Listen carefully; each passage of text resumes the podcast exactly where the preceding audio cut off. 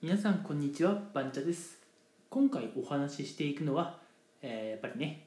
会社とかそういったまあ集団組織で働くっていうのは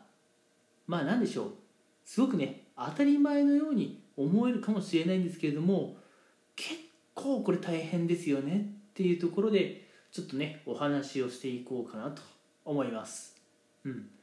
まあ、まず、えー多くの皆さんが、まあ、あの高卒で、まあ、どっか会社とかに入社されたりあるいはね大学とかね大学院、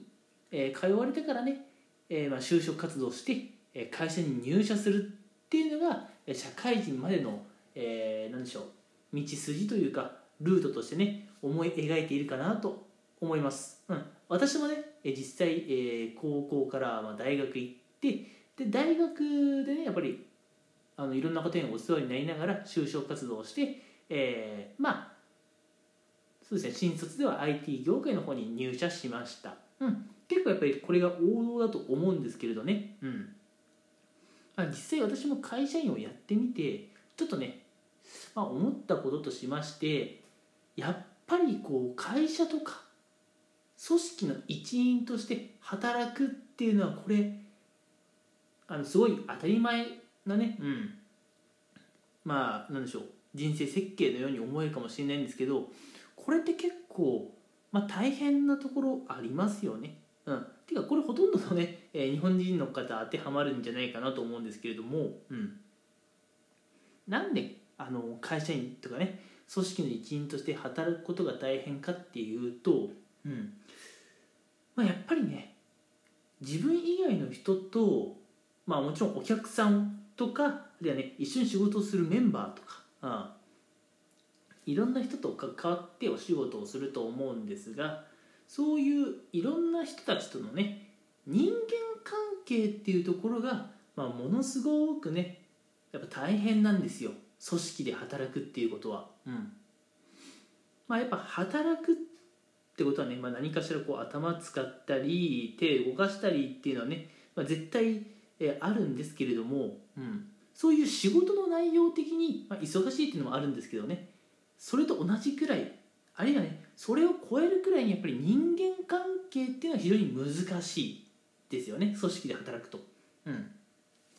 っぱ組織で働いていろんな人たちと関わっているとそのいろんな人たちに対して気使わなきゃいけないシーンとかあるじゃないですか。うん、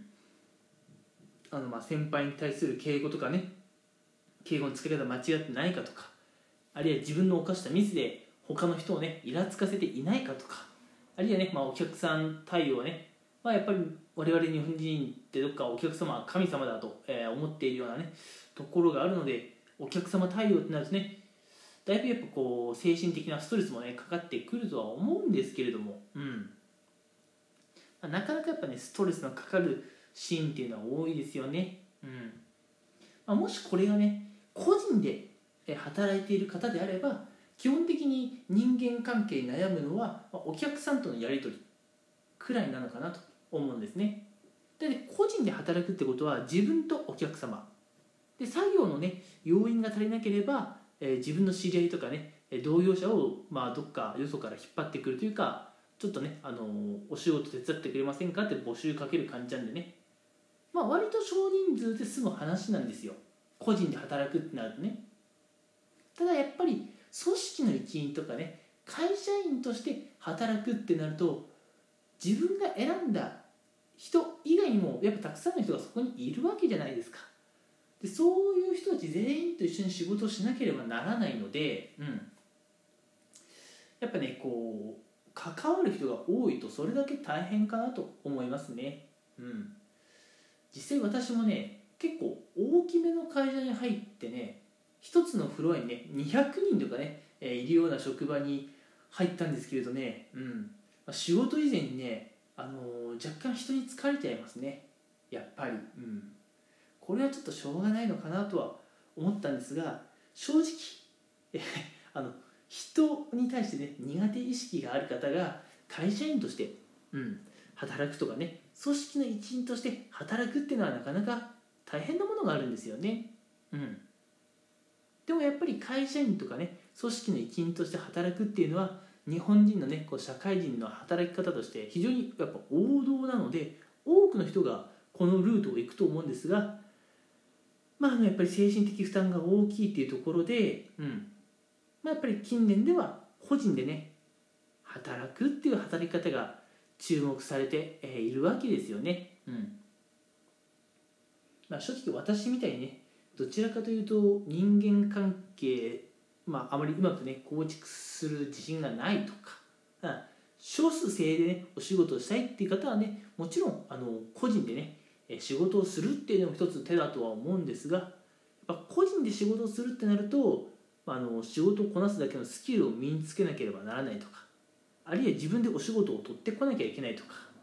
あるいはねこう仕事がうまくいかなかったら収入がちょっと安定しなくなるっていうね。やっぱそういったリスクとかストレスがねやっぱりあるわけで結局個人で働いてもストレスはあるんですよね。うん。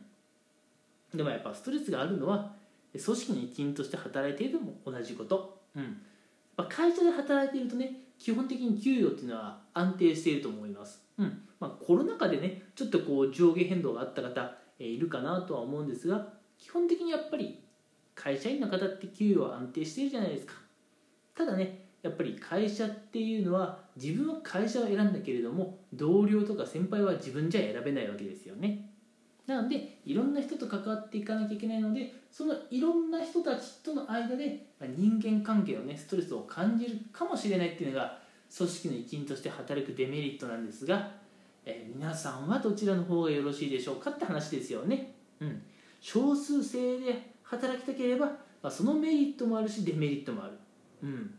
まあ、給与とかね安定させたいっていう思いがあれば組織の一員としてね働いてみるのもいいかなと思うんですがそれはそれでメリットとデメリットがあるっていう話ですよね。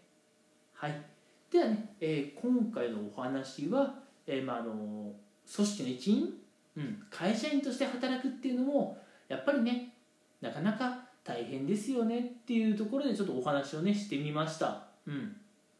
えこれからね、えー、社会にね出ていこうと思っている方とかすでにね社会で働いていて今の自分の働き方とかねちょっと、えー、もやもやする方なんか、えー、こちら、えー、聞いていただいたらねもしかすると何か共感をしていただけるところとかあったんじゃないでしょうか。というところで今回はこの辺にしたいと思います。それでは皆さん最後まで聞いてくれてありがとうございました。